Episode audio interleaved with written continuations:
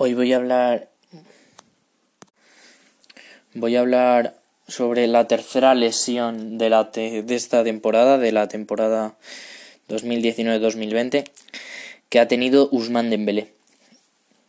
Eh, ya es la octava lesión desde que yo hago al Barça y esta lesión la sufrió en febrero en el partido contra el Borussia Dortmund en la fase de grupos de la Champions. Eh, en el minuto 25 Dembélé se chocó contra el defensa, cayó mal y tuvo que ser sustituido por Griezmann.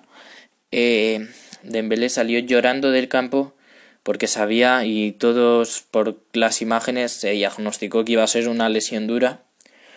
Después de muchas pruebas de médicos, de sanitarios, eh,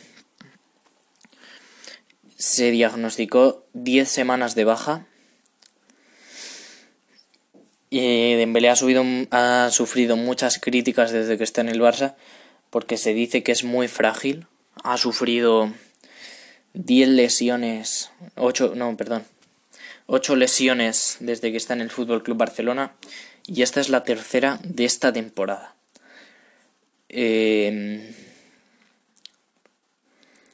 Dembélé lo más importante es que le va a afectar porque se va a perder el, el clásico y bueno, se lo iba a perder porque ahora con el tema del coronavirus se han cancelado muchas fechas.